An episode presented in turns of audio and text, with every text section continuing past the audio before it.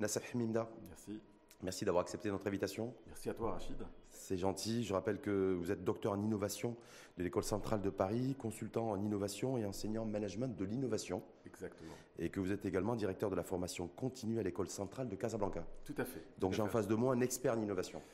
Euh, un expert, même si le mot me paraît être un mot un petit peu important, mais effectivement, je suis un expert en innovation et peut-être même en innovation de rupture.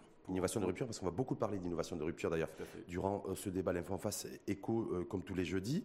Mais peut-être dans un premier temps, Nassef Mimda, sur le regard que vous portez en tant qu'expert en matière d'innovation, mhm. d'innovation de rupture d'ailleurs, sur euh, ce qui se passe aujourd'hui au niveau du vaccin, de la vaccination. Est-ce que c'est de l'innovation? Est-ce que le fait d'avoir trouvé un vaccin dans un temps record, par exemple, mhm. est-ce que vous dites que eh c'est grâce à l'innovation? Alors, euh, la, course au, vaccin n'est pas vraiment de l'innovation au sens où le marché était déjà là. J'ai envie de dire, et là peut-être on reviendra tout à l'heure sur les d'innovation, l'innovation est très liée à des notions économiques, de trouver son marché, de pouvoir convaincre aussi, parce qu'innovation, il faut convaincre. Là, j'ai envie de dire, pour convaincre le monde entier d'avoir une solution pour le Covid, c'était pas difficile à faire. Donc, au contraire, on était dans l'attente. Donc, c'est plus un effort de recherche, de recherche accélérée, avec des moyens considérables qui ont été mis euh, sur la table hein, par les pays euh, occidentaux en particulier, et la Chine aussi d'ailleurs. Et donc c'est un travail, un grand effort de recherche, de développement, mais ce qu'on ne souligne pas, c'est que ça s'est pas fait dans l'année euh, qui entre le moment où le, Covid s'est déclaré et le moment où on a trouvé le vaccin, parce qu'on a utilisé des technologies qui étaient maîtrisées, qui étaient développées par ailleurs. Donc, mais qu'on n'avait jamais testé qu'on avait un peu testé pour certains, notamment sur certains euh, cancers, etc. Je pense au vaccin ARN, euh, et qu'on a pu déployer parce qu'on a mis tout simplement les moyens pour y arriver. Donc, euh, mais, mais, moi, la, la quand vous dites, c'est plus les vaccins qui ont été trouvés, développés là depuis depuis quelques mois, mhm. c'est plus de la recherche. C'est plus de la recherche. Que de l'innovation. Pourquoi vous dites ça? Parce que l'innovation, c'est la rencontre entre une invention, un objet technique, une invention et sa commercialisation, sa adoption sur le marché. Et, donc c'est cet effort-là, c'est ce processus-là qu'on appelle l'innovation. C'est-à-dire à la fois le produit, l'output de ce processus, c'est-à-dire le vaccin en soi, mais aussi l'effort de convaincre les gens de pouvoir utiliser ce produit-là. C'est ce qu'on appelle l'innovation au sens euh, même pas académique, c'est vraiment la définition même qu'on peut porter. Par contre, ce qui va être en amont, ça va être de la recherche, ça va être du développement pour trouver une solution. Typiquement, vous avez beaucoup dans l'industrie pharmaceutique, beaucoup de molécules qui sont trouvées, et pourtant, euh, on n'arrive pas à commercialiser le vaccin, à trouver preneur, à trouver le bon prescripteur pour dire on va utiliser tel ou tel produit, même si on a les autorisations de mise sur le marché. Donc c'est d'abord de la recherche, du développement et ensuite de l'innovation. Exactement. Et la combinaison entre les deux fait qu'on a découvert aujourd'hui en fait des, des vaccins euh, à forte aussi potentialité technologique. Exact, oui, mais clairement, oui. le lien entre l'innovation et, la technologie est un lien intime, euh, même si des fois on n'est pas obligé d'être sur de la deep tech, de la technologie euh, cutting edge, des choses très poussées, on peut être sur des choses relativement simples, mhm. mais le lien est, fait parce que euh, l'innovation, in fine, c'est quoi? C'est quelque chose de nouveau, donc forcément, il faut un peu de recherche, il faut aller chercher des idées nouvelles, des façons de faire de manière nouvelle, qu'on va amener, que les gens vont pouvoir acheter. Parce que la différence entre le gadget et l'innovation, elle est là. C'est-à-dire que vous pouvez, par exemple, vous, Rachid, proposer un format nouveau, intéressant, mais qui ne va pas susciter l'engouement. Donc ça va être une belle expérience, une invention, mais on ne va pas parler d'innovation au sens euh, académique, j'entends au sens peu d'expertise. On va parler plutôt d'une une nouvelle création Parce que l'innovation, il y a ce volet économique qui est très important. Mhm, on, va, on, va, en parler d'ailleurs dans les, éco, les, écosystèmes. Mais euh, simplement de se dire aujourd'hui, euh, on voit très bien malheureusement aussi une forme d'inégalité criante mhm. en matière d'accès au, d'accès au vaccin.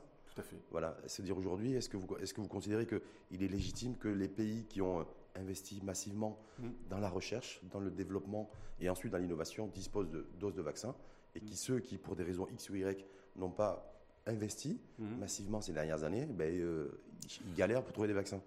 Euh, pour des questions aussi euh, complexes, les, réponses ne sont pas aussi simples. Et alors, on va essayer de prendre plusieurs prismes. bon, le premier prisme est de dire les, parce que oui, effectivement, il y a eu un investissement. on, se souvient, par exemple, des annonces qui ont été faites par Sanofi, qui disait que, à un moment donné, ça a créé même une polémique en France si vous suivez l'actualité, mhm. quand elle a dit que on va aller, s'ils arrivaient à trouver le vaccin, ils ne sont pas trouvé. Mais l'annonce a été faite par le, directeur de Sanofi. On avait trouvé le vaccin, il était destiné d'abord et avant tout pour le marché américain.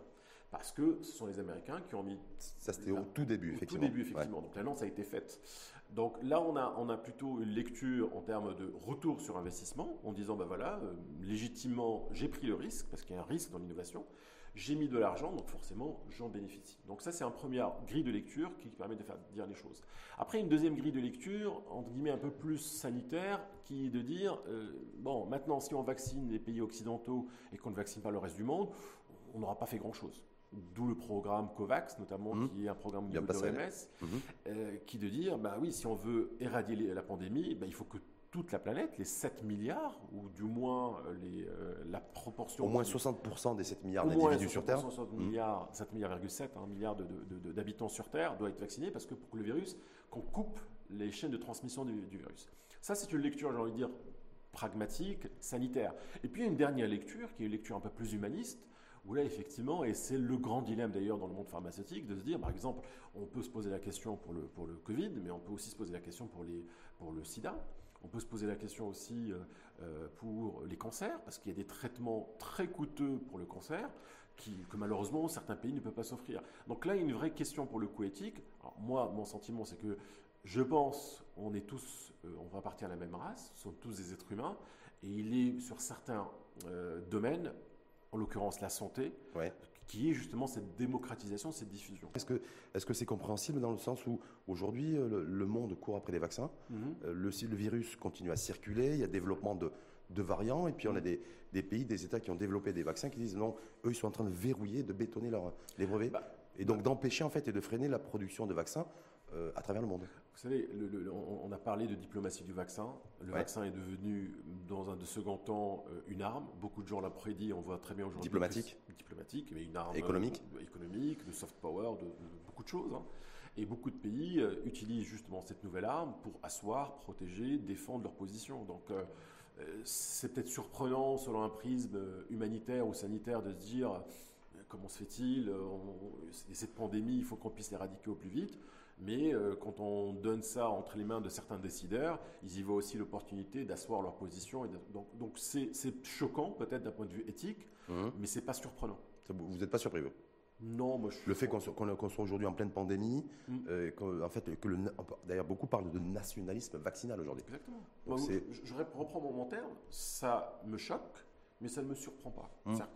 cette attitude-là est celle, et là on est dans un idéal, donc effectivement c'est dommage, c'est désolant, et il n'y a pas que le Maroc, il y a plusieurs pays. Je trouve que le Maroc, on s'en sort très très bien d'ailleurs dans, l'état actuel des choses. Hein. On est quand même fait partie des meilleurs élèves de la classe.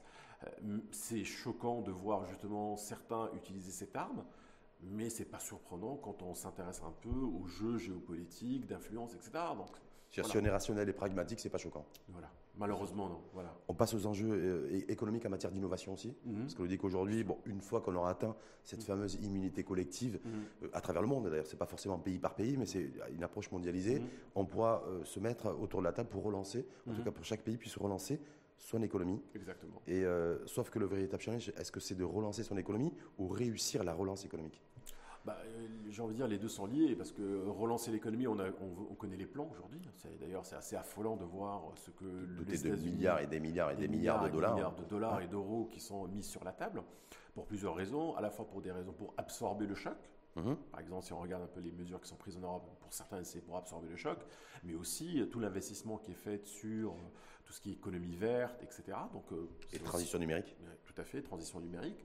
Donc on, a, on a aujourd'hui euh, des, des, sommes affolantes qui sont mises euh, sur la table. Donc il y, a, cette relance. Mhm. Et après, bien sûr, c'est comme, comme toute chose, dans une stratégie, il y a la réflexion stratégique et le déploiement. Mhm. Et si vous regardez certaines études, des McKinsey et autres, alors, qui peuvent d'ailleurs être utilisées comme étant des prétextes de l'échec de leur de réflexion stratégique, on considère que 80% des échecs de stratégie viennent du déploiement plutôt que de l'idée.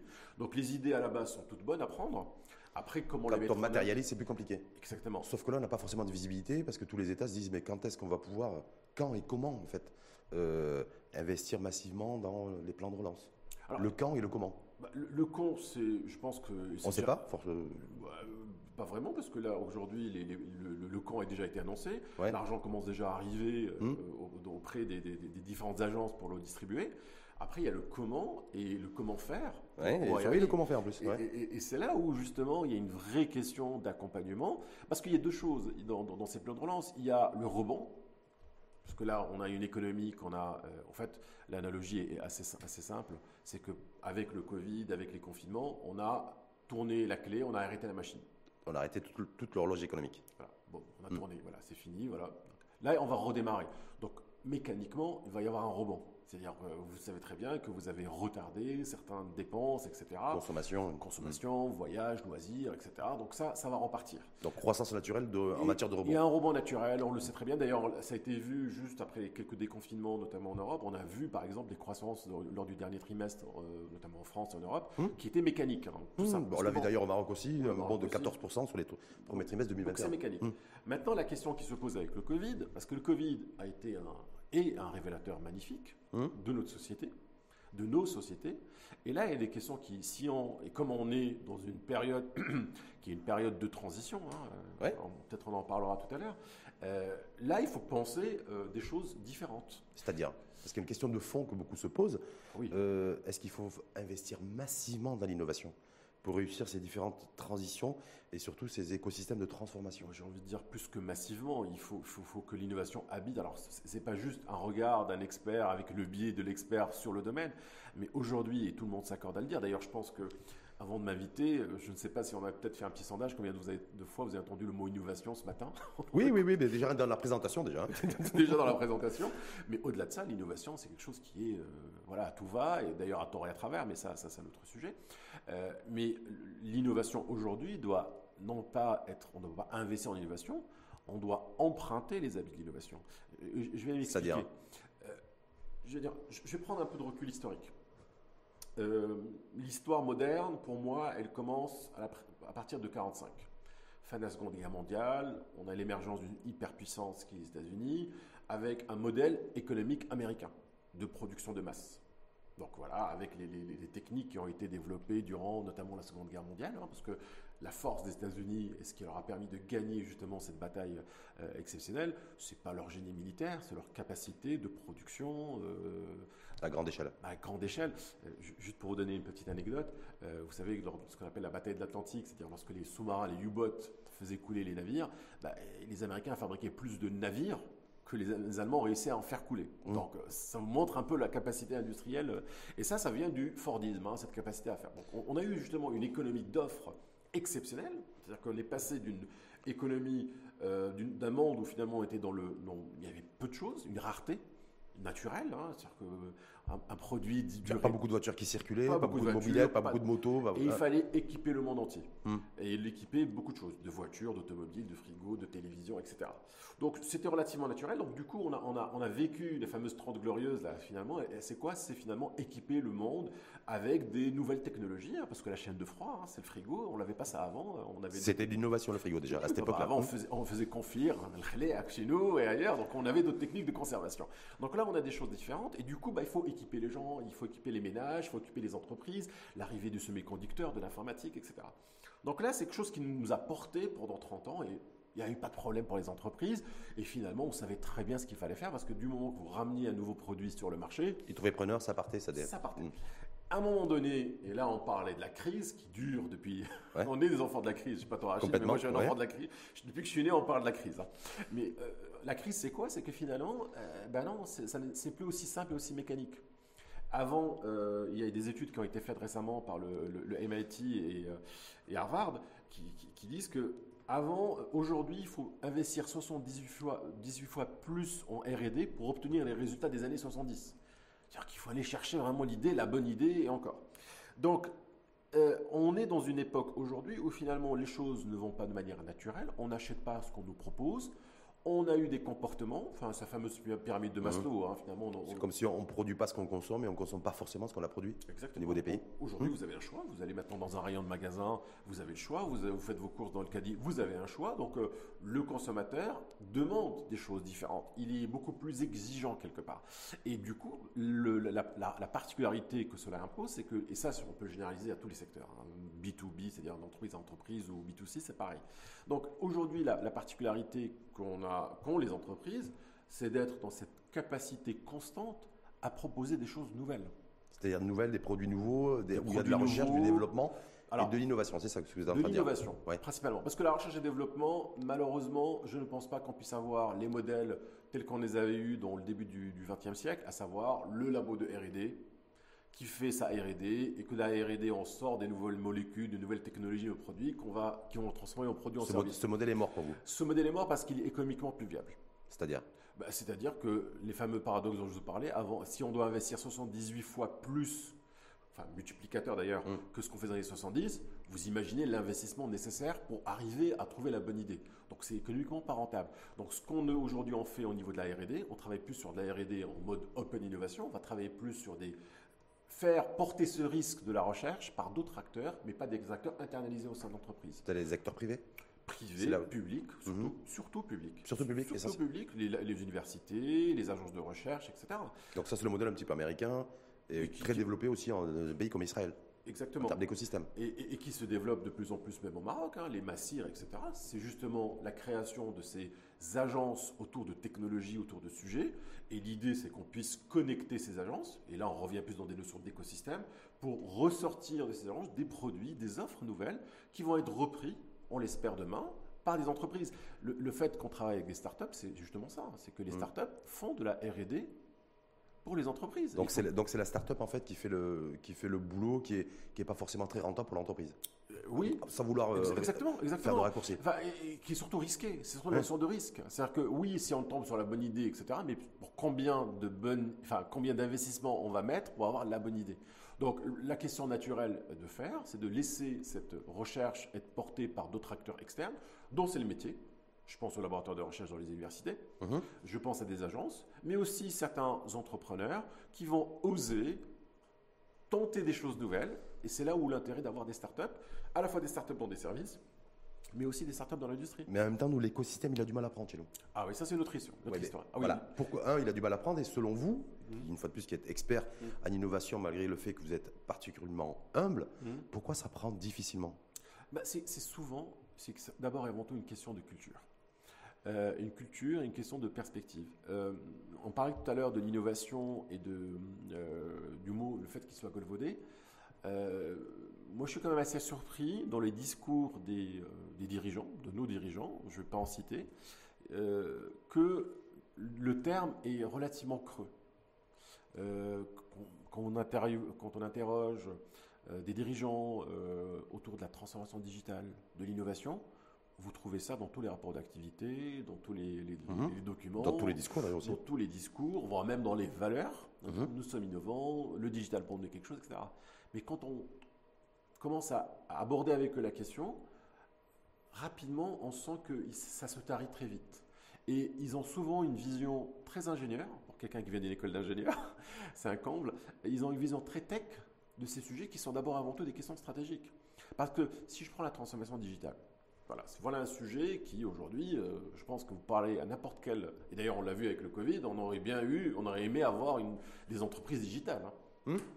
Peut-être ben. on, abordera le sujet, mais non, non, non, non, mais justement, je veux dire, est-ce que la transformation, est-ce que le Covid chez nous a, euh, a accéléré le processus de transformation digitale, mais d'un point de vue économique? Parce que moi je me dis tout ce qui est transformation numérique ou écologique mmh. d'ailleurs, mmh. doit avoir une finalité en matière économique. Mmh, Donc mettre sur orbite et sur les rails une nouvelle économie qui soit beaucoup plus dynamique et durable. On est bien d'accord.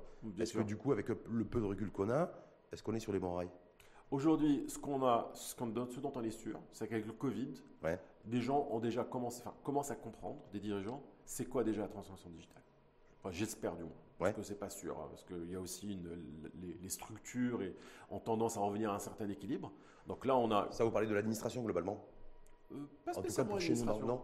J'ai l'impression qu'il y a des, plein de projets de dématérialisation des services publics qui ont été mis en route, accélérés pendant le, le, Covid, mais au niveau du secteur privé, j'ai l'impression que chez nous, c'est, euh, il ne se passe pas grand-chose. Bah, c'est malheureusement, c'est, un peu le, point que je, que je souligne. Euh, la dématérialisation, par exemple, en soi, le fait de dire je vais proposer un papier ou un service via un canal numérique, je ne suis pas forcément en transformation digitale.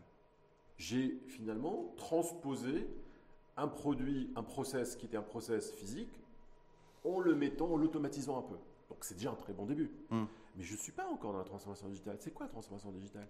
La transformation digitale, c'est que finalement, le digital, cette capacité à pouvoir traiter, communiquer de l'information, me servent comme référentiel de base pour mon fonctionnement. Je m'exprime. Vous savez, l'information, on est dans un Oui. c'est quelque chose qu'on peut trouver tout au long de la chaîne de valeur. C'est un input. Vous avez besoin d'une recette, c'est de l'information. Une recette, c'est une information. C'est un output. Ce qu'on est en train de faire aujourd'hui, c'est de l'information. C'est aussi quelque chose qui permet de relier, de mieux coordonner les choses. Donc l'information a toujours existé. Alors le support a changé. Avant c'était peut-être du papier, c'est peut-être des choses stockées. Mais là on a des technologies qui permettent de le faire, de le traiter, de, de- de pouvoir les distribuer, de pouvoir les analyser, Mhm. big data, etc., de manière considérable. Donc ça veut dire que c'est ce potentiel-là organisationnel, stratégique et toutes les perspectives stratégiques qui nous ouvrent, qui est la transformation digitale. et qui a une finalité économique aussi sur le plan économique, c'est-à-dire faire, faire en sorte, par exemple chez nous, puisque c'est, Ouais. ça a été positionné comme un fer de lance de la- de la- de- du plan de relance économique, de réindustrialiser le pays. Mm. Est-ce que tout cet écosystème-là que vous venez de décliner, en fait, est, euh, a, a eu un enjeu de, d'efficacité économique et de performance? Principalement. Parce que j'ai l'impression que nous, chez nous, c'est un peu détaché. C'est, euh, on isole un peu les choses, il n'y a pas forcément une vue et une que- vision d'ensemble. Parce qu'il y a justement pas, mon sens, cette vision d'ensemble, une vision stratégique, parce que la finalité, elle est toujours la même, c'est d'arriver par cette excellence opérationnelle à sortir des produits, des offres, des services qui vont être pertinents pour le monde d'aujourd'hui. L'innovation, c'est de la pertinence. Innover, quand on, tout à l'heure, quand je faisais la distinguo entre l'invention, l'innovation et la technologie, et j'ai insisté sur le fait que l'innovation, l'innovation, c'est quelque chose qui va trouver preneur. C'est quelque chose qu'on adopte. Mais il faut juste pas oublier un point, parce que là, il y a, je, donne cet impératif d'innovation, mais attention, c'est pas simple à mettre en place. Mm. Parce qu'il y a quelque chose de hyper contradictoire dans l'innovation, c'est que l'innovation, c'est l'opposé de l'organisation. Organiser, c'est stabiliser les choses. C'est-à-dire qu'on ne réorganise pas sur la base de l'innovation? Alors, je, je vais, Bon, je vais développer un peu plus. C'est-à-dire que euh, quand on demande à une organisation de mettre en place une organisation innovante, c'est schizophrénique. Pourquoi? Parce que une organisation, c'est de la stabilité, c'est mettre en place des process, c'est s'assurer qu'au bout de chaîne, on obtienne toujours la même chose.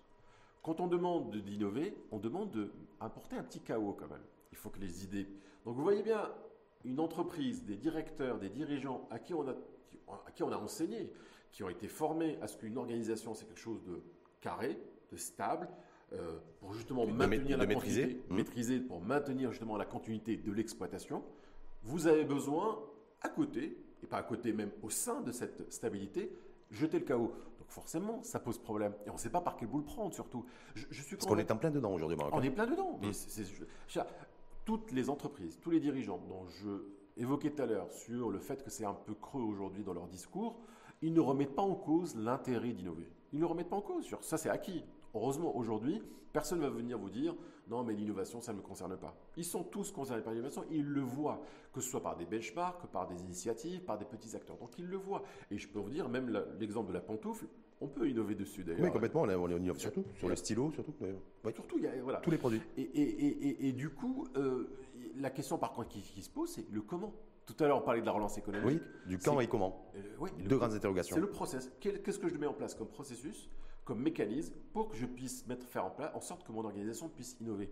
Et la grosse difficulté qu'on a aujourd'hui dans cette époque, qui est une époque euh, où finalement où il y a une accélération considérable, où il y a un impératif de renouveler son offre. Et quand je dis son offre, c'est les services, les produits, etc. Bah, et vous allez, il faut, faut- faut mettre en place des, structures, des, comment dire, on appelle même une gouvernance d'innovation, pour que l'entreprise puisse le faire de manière continue. Donc c'est cette continuité qui pose aussi problème et qui n'est pas juste l'apanage des ingénieurs, des dirigeants, c'est tout le monde au sein de l'organisation qui doit devoir innover. Ça veut dire quoi? Ça veut dire qu'il faut, il faut arriver à trouver la bonne combinaison et la bonne cohabitation entre, par exemple, l'intelligence artificielle et l'intelligence humaine au sein de nouvelles organisations à réinventer? Déjà, avant d'aller sur ces éléments technologiques, il faut d'ailleurs aller sur des éléments culturels, de leadership, d'autonomie, de management. Parce que c'est ça ce que ça engage l'innovation. Ça engage le fait que, quand je dis tout le monde, quand je dis tout le monde, c'est tout le monde. C'est que la comptabilité, les services généraux, Tous les services, les... tous les services ont potentiel d'innover, de changer, d'apporter de l'amélioration. Et l'intérêt du digital, c'est qu'il permet de le faire de manière plus simple, moins chère qu'avant.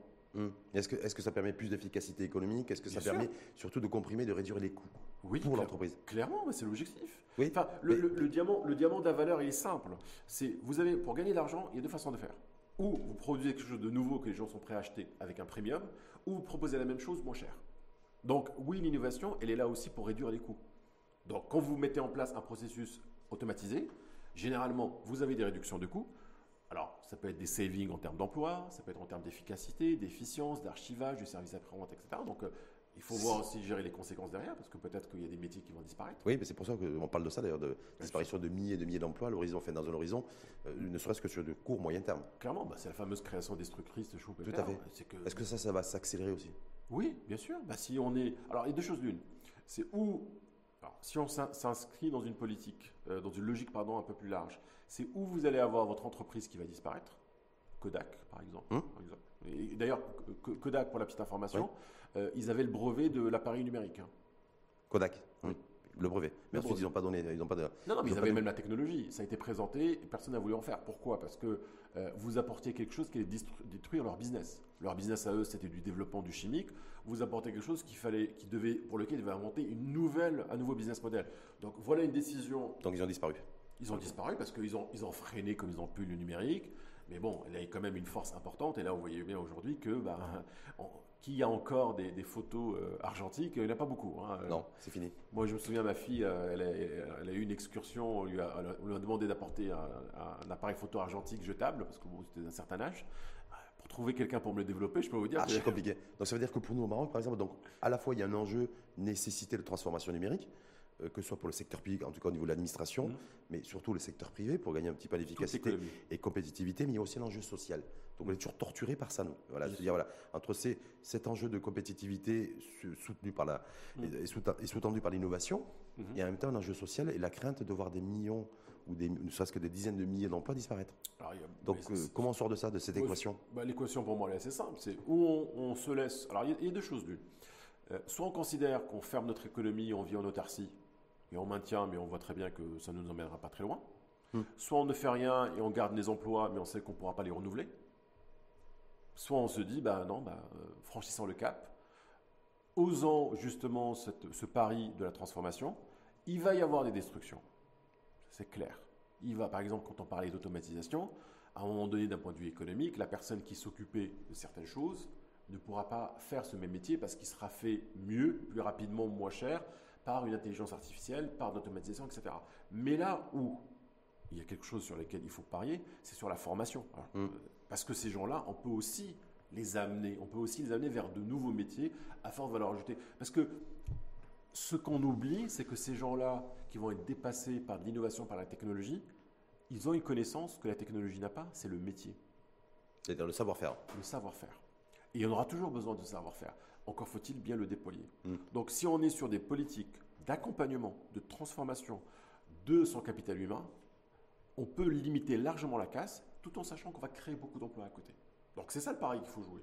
Et, est-ce que vous, c'est un pari qu'il faut, euh, qu'il faut euh, aujourd'hui avoir dans cette, la, séquence dans laquelle on est? C'est-à-dire, le pari, voilà, c'est maintenant parce que peut-être que demain ou après-demain, ce sera trop tard. Ben oui, ben déjà, déjà aujourd'hui on est, on est un peu euh, à la, limite, parce que ce n'est pas le Covid hein, qui a révélé, le Covid n'a été qu'un accélérateur. Je pense que la transformation digitale, on en parle depuis 2010-2011 facilement, même mhm. avant. Donc là je pense qu'on a pris pas mal de retard. Il y a encore des opportunités, il y a encore des fenêtres de tir, il faut les prendre. Mmh. Fenêtres de tir, c'est-à-dire par rapport. Nous, par exemple, le Maroc est positionné sur le continent africain. Mmh. C'est-à-dire, voilà, on a des banques, on a les assurances. Tout à fait. Euh, je me dis, est-ce que là, il y, a, un marché? Ah, clairement. je sais pas. Bah, clairement, tout est à faire en Afrique. Sachant que c'est dynamique aussi en Afrique. Je crois qu'un pays comme le Kenya, un pays comme l'Afrique du Sud, un pays comme le Nigeria, je crois qu'aussi un pays comme l'Égypte, c'est les pays qui ont fait émerger le plus d'investissements en start-up en 2020. Mmh. Tout à fait. Voilà. et il n'y a aucun pays du continent, euh, enfin d'Afrique de l'Ouest, bah qui est dans le top, euh, même pas le top 10 d'ailleurs, je crois. Bah, bah, bah, parce que, alors là, on revient peut-être un peu, alors je ne sais pas s'il y a une malédiction française dans ces pays-là, mais typiquement, on voit que, alors s'il y a autant de startups, c'est pas parce que les gens là-bas sont plus brillants, plus géniaux, c'est tout simplement qu'il y a plus d'opportunités plus d'opportunités C'est-à-dire, est-ce que ça veut dire que l'économie est plus ouverte, l'économie est plus digitale, l'économie est plus numérique L'économie est plus ouverte et ils ont aussi cette chance d'être dans un écosystème anglo-saxon qui permet aussi d'avoir des bailleurs de fonds, de s'ouvrir très rapidement et peut-être des aspects culturels liés au pragmatisme américain anglais. Je ne vais pas m'avancer davantage parce que je ne maîtrise pas le sujet, mais il y a, y a cet effet-là. Mais ce que, ce que cela, cela, cela ce que ça témoigne, ce que ça révèle, c'est que euh, l'Afrique et on le voit bien, euh, le regard des grandes puissances, la Chine notamment, etc., c'est qu'on sait très bien que le potentiel de développement de l'humanité, il est dans, sur ce continent, pas ailleurs. Hmm.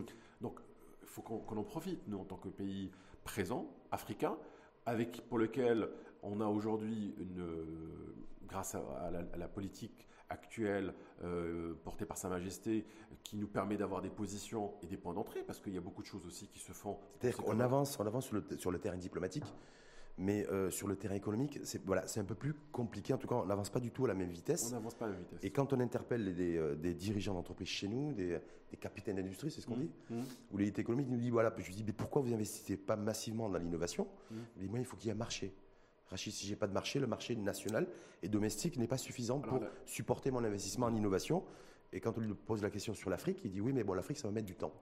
grosso modo. Hein. Alors, ça met du temps. Bah, ça, effectivement, si on veut une rentabilité immédiate, forcément, le ROI va être plus important dans l'innovation que dans des choses du, commercial ou du négoce. Ça, c'est clair.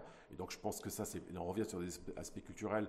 Euh, on n'a pas une logique industrielle au Maroc on est plus sur des logiques commerciales. C'est-à-dire qu'on veut vraiment le coût rapide qui rapporte très vite, etc. Et, ça peut se compter en quelques mois. Mhm. Là, il faut qu'on ait, là, on doit aller passer parce que les pays qui sont développés doivent passer par l'industrie parce que c'est ce qui permet justement de créer beaucoup de valeur. Euh, le négoce permet de faire des arbitrages. Les arbitrages, c'est de la symétrie d'information. Donc, à un moment ou à un autre, il faut qu'on passe la barre, qu'on ait des industriels, qu'on ait des gens qui investissent. Et l'innovation va nous permettre d'aller sur les nouvelles industries. Voilà, tout simplement. Donc, on doit partir vers ces marchés-là. Et euh, tout à l'heure, vous disiez, il n'y a pas de marché. Oui, il n'y a pas de marché. Mais pour quelqu'un, peut-être que je prends ma casquette d'expert d'innovation de rupture, généralement, on crée les marchés. Quand on est, est-ce que vous, est-ce que c'est-à-dire on crée les marchés, on, s'aligne sur, on, se concentre sur l'offre, non pas sur la demande. Alors, euh, il y a ça, mais par exemple, si vous prenez l'iPhone ou le smartphone, quand on, en 2006 ou 2007, euh, on crée le smartphone, est-ce qu'il y avait un marché de smartphone? Non. Est-ce qu'il y avait un marché d'iPod Non. C'est quoi un marché? Un marché, c'est quelque chose qui est caractérisé par un design, par un produit, avec un prix plus ou moins référent. Il n'y avait aucun référentiel. On l'a créé. Donc les marchés se créent alors que la demande, en l'occurrence les consommateurs, n'avaient pas, pas, forcément exprimé le désir de... Si vous attendez qu'un consommateur vous dise ce qu'il veut, généralement c'est ce que disait euh, Ford, si j'avais demandé aux gens ce qu'ils voulaient, ils me diraient je veux une carriole avec plus de chevaux, etc. Non, on veut une voiture, donc c'est complètement différent. Et donc un marché, ça se crée avec ses réseaux de distribution, ses infrastructures, etc. par exemple, en parlant de véhicules, euh, vous savez qu'aujourd'hui, euh, maintenant la grande transition, c'est sur le véhicule électrique. Mmh. On voit partout dans le monde euh, là, j'ai vu récemment la Logan, euh, il m'a fait des tests qui proposent un véhicule électrique. Donc, on est quand même sur des segments low cost. Mais, mais on voit bien que euh, les marchés marocains, africains ne sont pas prêts pour, pour accueillir l'électrique. Non pas, pas prêts en matière d'infra en matière d'infra, tout simplement, mmh. parce qu'une voiture ne peut fonctionner que si elle n'est pas dans un système, ce qu'on appelle les externalités du. du, mais pas prêt parce qu'on n'est pas, on est, on n'est pas aligné au développement technologique croissant à travers le monde. Je ne sais pas pourquoi on est un peu dépassé par les événements. Bah, où est-ce qu'on recharge Déjà, il y a des problématiques de production d'électricité dans le continent.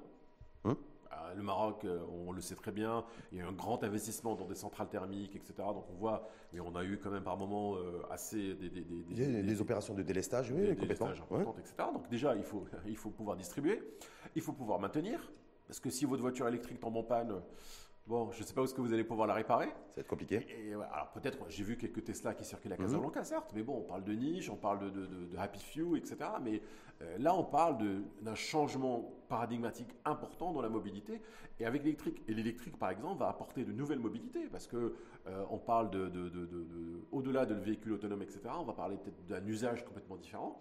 Parce que ce que le, véhicule euh, à combustion interne a, créé, il a créé de la propriété. C'est-à-dire que j'ai ma voiture, c'est mon bien. D'ailleurs, je peux le revendre, etc. J'ai un marché. sur le véhicule électrique, on ne sait pas trop si on va être dans le même modèle. Peut-être qu'on sera plus sur des modèles d'usage. Donc, par exemple, vous avez votre véhicule, vous, vous, le garez, vous le rechargez, vous prenez un autre, etc. Donc, c'est quand même des changements importants, mais qui nécessitent quand même une infrastructure. Il faut aussi que je regarde d'un point de vue législatif, parce que j'ai appris récemment que prêter son véhicule à quelqu'un au Maroc peut vous créer des ennuis si vous n'avez pas fait les déclarations qu'il faut. Ah, ah bon? Oui. Il faut attester le, le, prix du véhicule et le faire cacheter. par euh. exemple, tout ce qui est covoiturage, sharing, etc., ont du mal à se développer parce qu'on a une législation au Maroc qui ne permet pas. Par exemple, si vous avez votre chauffeur, vous lui donnez votre véhicule, même s'il a les papiers, etc., il faut quand même qu'il ait des papiers euh, en cas de contrôle, etc. D'accord, ça, veut, dire, ça veut dire que les nouveaux modèles économiques aussi, les nouveaux modèles de consommation, en fait, sont entièrement digitalisés, le, le coworking, le partage de, de, véhicules, en fait, c'est vers ça qu'on va? Alors, je ne sais pas si notre société va aller là-dedans, mais en tout cas, dans d'autres sociétés avec d'autres référentiels culturels, ils s'orientent vers ça. Parce que ça, c'est un point aussi très important dans l'innovation. L'innovation n'est pas universelle. C'est-à-dire que ce que vous innovez pour votre entreprise, votre pays, n'est pas forcément le même produit que vous allez déployer dans, les, dans un autre pays. Parce qu'on a des contraintes à la fois d'infrastructure, mais aussi de culture, qui font qu'il faut toujours amender, changer, voire même complètement renvoyer les choses d'une manière différente. Donc, on est obligé de remodéliser en fait en fonction de l'environnement dans lequel on est. Et c'est là où on a une chance à jouer dans la mesure où on a une proximité avec ces pays, ou du mm. moins regardons juste l'Afrique de l'Ouest, que proximité à la fois culturelle, d'infrastructure, de stade de développement aussi, là on a quelque chose à jouer parce que euh, quand, vous parlez à des Européens, je, prends par exemple euh, qui vont développer des produits en Afrique, ils disent c'est très difficile pour eux. Hein? Parce que euh, culturellement c'est assez éloigné, parce que les pratiques sont différentes. Euh, Parce qu'il y a de gros déficits aussi en infrastructure. Il y a un gros déficit en infrastructure. donc je me dis aussi, c'est de me dire, pardon, c'est de me dire en fait aujourd'hui, on va être contre à nous, les pays dits intermédiaires, en fait d'investir massivement dans les infrastructures pour pouvoir développer des business basés sur de l'innovation. Alors que ceux qui sont les pays riches, c'est eux qui créent l'innovation. Nous, on va faire, nous, on va être, on va devoir s'endetter sur les prochaines années pour l'infra. en termes de financement Oui et non, parce que déjà l'infra, je trouve qu'on est relativement bien loti. Euh, eux, ils vont créer les technologies. Ouais. Nous, on va déployer des innovations qui sont au Maroc parce qu'il faut qu'on sorte aussi de l'axe Kelitra-Casablanca. On a aussi des zones reculées avec des besoins. Et ces zones reculées peuvent nous servir aussi de tremplin pour proposer des offres qui vont être efficientes dans ces zones pour d'autres pays qui sont dans des situations similaires. Par exemple, je prends des logistiques, problématiques de euh, distribution d'électricité, de gestion d'eau, de déchets, etc. Un Veolia, il, va galérer, excusez-moi l'expression, mais dans des pays alors que nous, on a une maîtrise, on, maîtrise un peu cette, ce foisonnement de pays en développement sur lesquels Oui, sauf, sauf qu'il faut maîtriser le savoir-faire. Mais on a. oui, non, mais je veux dire, c'est. Mais c'est là où, le Maroc, en tant que laboratoire, en tant que hub, devient une option intéressante. Hum. Pour des grandes puissances hum, Pour nous. Oui. Bah, peut-être après, c'est comme toute chose, il faut être intelligent et partager un peu le gâteau. Peut-être qu'ils prendront une part plus importante. On a débuté le débat en disant, en parlant du vaccin, l'industrie pharma, on dit hum. qu'aujourd'hui, 50% euh, en fait de la recherche et le développement est sous-traité au niveau pharma. Donc je me dis, est-ce qu'au niveau indus, euh, industrie, industrie 4.0 par exemple, mm. est-ce qu'on se dirige aussi vers Tout à fait. un transfert aussi de, de, recherche et de développement qui sera totalement sous-traité? Clairement, mais c'est clairement. Mais d'ailleurs, le Mais en dehors de l'Asie, qui, qui mm. s'accapare le, gros, le gros du marché. Il y, a deux choses avec le Covid qui ont été intéressantes. On a vu que le, le nearshoring prend de l'essor, c'est-à-dire que les Européens parce que nous, le marché, il est, d'abord, il est en Europe en Afrique. On est entre les deux. Les Européens ont bien vu que tout mettre en, Chine n'a pas été une bonne idée. Donc, ils vont relocaliser massivement en Europe, mais pas qu'en Europe, ils vont aussi relocaliser dans des pays proches, notamment le Maroc. Donc, on a une carte à jouer là-dessus déjà dans cette relocalisation. Donc en tout cas, vous considérez, vous, euh, Nasser, Nassim Hamimda, que euh, investir dans l'innovation, pour le Maroc, ça peut être un vrai relais de croissance économique. Clairement. Mais avec une vision, par contre, je pense qu'il faut avoir les enjeux qui soient clairs et clairement identifiés. On doit, on doit, si on veut avoir, alors c'est un langage que moi, mais si on veut avoir une politique, les marchés ne sont pas le marché local, c'est les marchés africains et marchés européens. C'est ça le vrai marché à nous. Parce que pour 30 millions d'habitants, 35 millions d'habitants, euh, c'est pas, c'est, pas énorme. C'est pas ça qui va faire la différence. C'est pas ça qui va justifier les investissements. Mais si on se retourne vers un continent ou vers l'Europe pour lesquels on récupérerait euh, des, opportunités d'investissement déjà à court terme. En co-traitance ou en sous-traitance en co-traitance. De toute façon, la sous-traitance. Parce que la sous-traitance, au niveau indus, on est toujours au stade de la sous-traitance. On n'a jamais, on n'est pas arrivé encore à franchir ce, palier de, la sous à la co-traitance. Mais la, co-traitance, c'est quoi la différence entre la co et la sous? La co-traitance, c'est que vous rentrez d'égal à égal sur certaines décisions de conception. Hum. Donc, quand on dit investir dans l'innovation, c'est pas forcément investir dans la tech, c'est investir dans cette capacité à être innovant, à être ambitieux.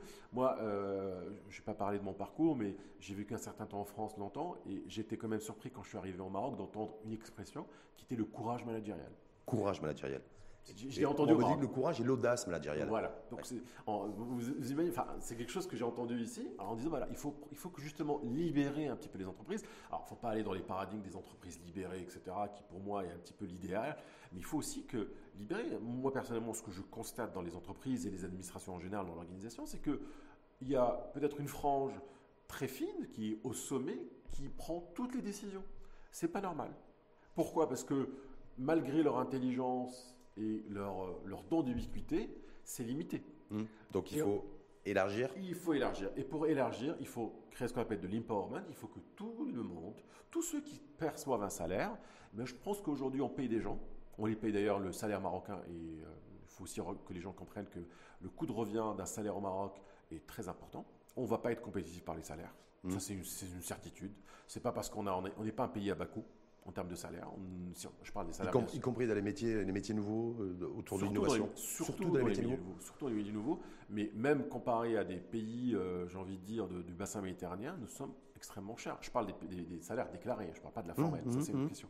Mais si on veut nos salaires, on ne va pas être compétitif là-dessus. C'est pas ça qui va nous apporter. Par contre, là où on peut être compétitif, c'est par notre capacité à être innovant, notre capacité à être des in-between avec ces marchés sur lesquels on ne peut pas y aller, c'est notre proximité culturelle et aussi notre position géographique, qu'il faut le dire, est une position géographique très intéressante. Donc au moins on a ça. Mmh. Personne ne l'enlèvera, j'espère. Comme je suis un petit peu curieux, c'est peut-être pour ça que je fais ce métier mmh. aussi de, journaliste.